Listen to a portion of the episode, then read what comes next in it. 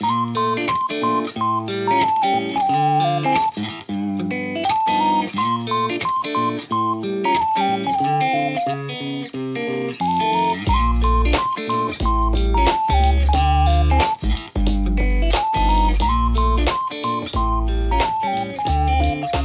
大家好，欢迎收听个别 FM。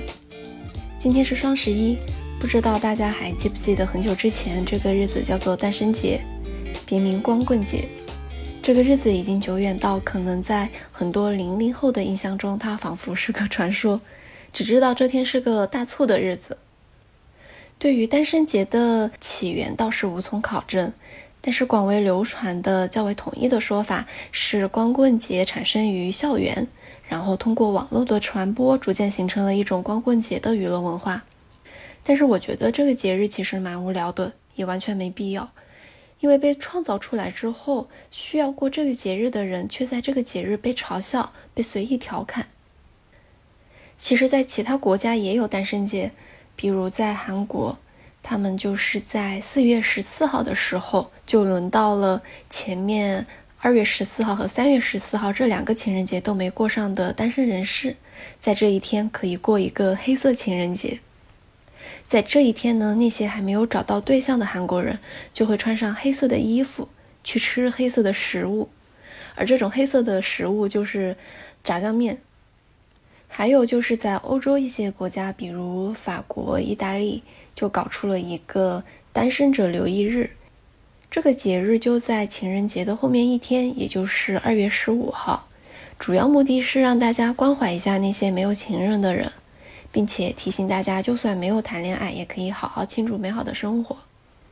这个单身留一日呢，听上去相对靠谱一些，不过真实性就有待考证。我记得大家还在过单身节那会儿，虽然大部分都是在调侃单身人群。但好歹这一天的话题是聚焦在单身人群身上的，单身人群的状态呢，也可以在这一天被大众关注到。特别是那个电影《失恋三十三天》的上映，把单身节的仪式推上了一个高度。那部电影的宣传也是非常成功的，火爆到首周票房就超过了一点六亿，仅十一月十一日单身节那一天的票房就高达四千多万。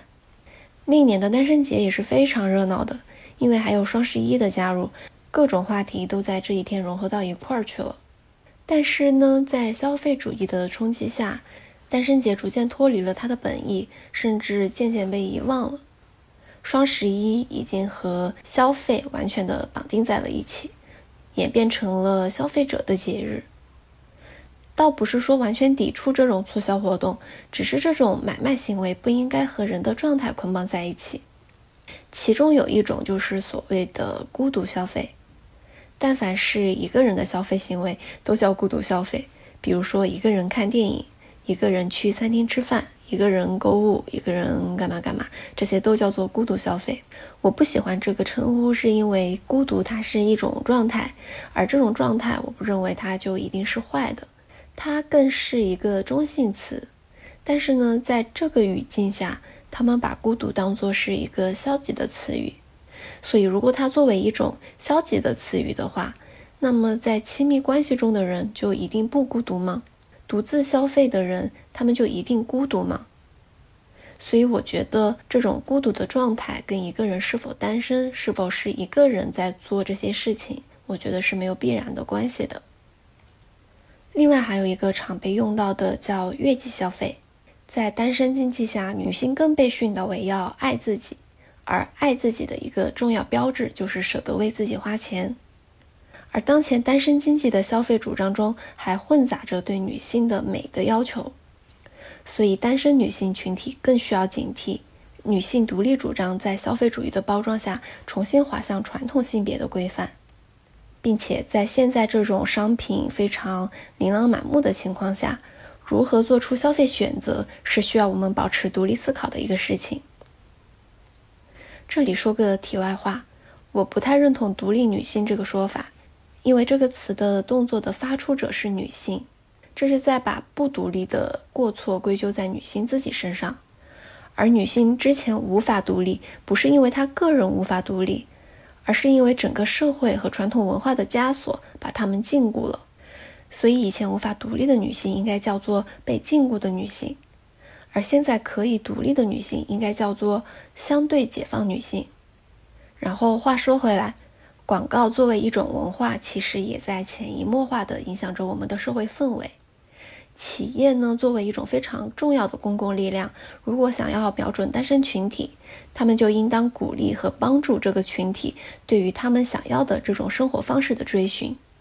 甚至可以用企业的智慧和创造这样的产品去帮助他们找到可能的答案。对于个人来说，单身只是一种人生选择，它与理性消费毫不冲突。对企业来说，社会价值和商业价值也并不总是两难的选择。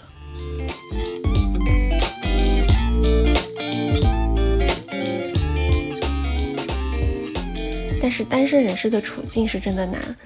在消费主义之外，还残存着一点点关于单身节的声音，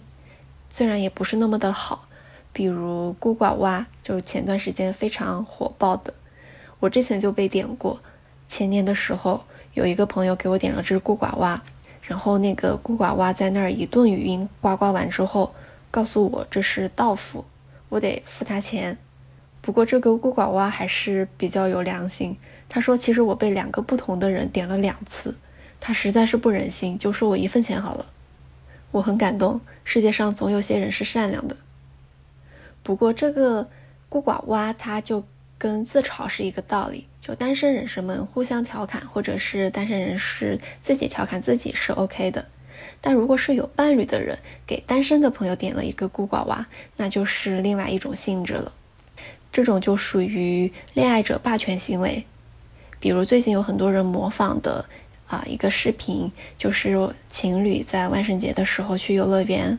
拉一个扮成鬼的 NPC 合照，结果呢，在快按下快门的时候，他们就突然在 NPC 的面前接吻，然后就觉得啊特别的好玩，虽然我非常 get 不到这个点。还有的视频就是呃指着镜头，也就是指着看视频的人说，哎，你看这个人还没有对象，我觉得这种行为非常的幼稚。因为这一群人觉得有对象是一件非常了不起的事情，但这种行为就仿佛一个小孩拿着一根辣条在你面前嘚瑟，哎，你看这是什么？这是辣条哟，我有你没有？你可真 low 啊，就挺尬的。这就是一种叫做单身羞耻的心理，以单身为耻，大家都争先恐后的要在单身节这一天脱单。仿佛这一天是什么脱单 KPI 的 deadline，可不可以尊重一下这个节日？好歹是个节日呀。奇怪的是，也没有见其他的节日是大家争取明年不过的。大家会争取明年不过情人节吗？既然有人在单身节的时候争取脱单，但好像也没有见很多人在情人节的时候争取分个手。我们的整个社会还有我们的文化，都是在告诉我们。你得有对象才能过上幸福快乐的生活，但是没有人告诉我们，其实你就一个人生活，过一种非主流的生活方式，你也可以获取幸福和快乐。这背后折射出来的其实是整个社会环境对独身者的不宽容，而一个真正文明的社会不应该以任何理由、用任何方式去规定个人的情感状态和人生选择。对于单身节来说呢，我觉得它可以是一种庆祝生活方式多元性的节日。对于单身并且快乐着的人，那就可以在这个节日中庆祝一下这种身份状态和自由。那如果是被动单身的人，可能单身的不那么快乐，那就可以在这个节日提醒他们，单身的时候也有很多快乐的事情是值得我们去庆祝的，有很多美好的事物也是在等着我们去发现的。然后呢，在这一天也可以有很多其他的庆祝方式，比如说一个人去餐厅吃饭，那餐厅可以给这种独自就餐的人打折，或者是有一些文化组织可以组织一些社交活动，然后让单身的人士一块玩，拓展一下自己的社交圈，或者是开设一些技能的体验课之类的。但是呢，我觉得可以减少一些脱单活动，毕竟不是每个单身的人都想脱单。好啦，那就来到了我们这一期节目的结尾，大家可以分享一下单身节这天你是怎么过的，或者是你们的感受以及想吐槽的任何事情都可以。然后就祝大家节日快乐喽，拜拜。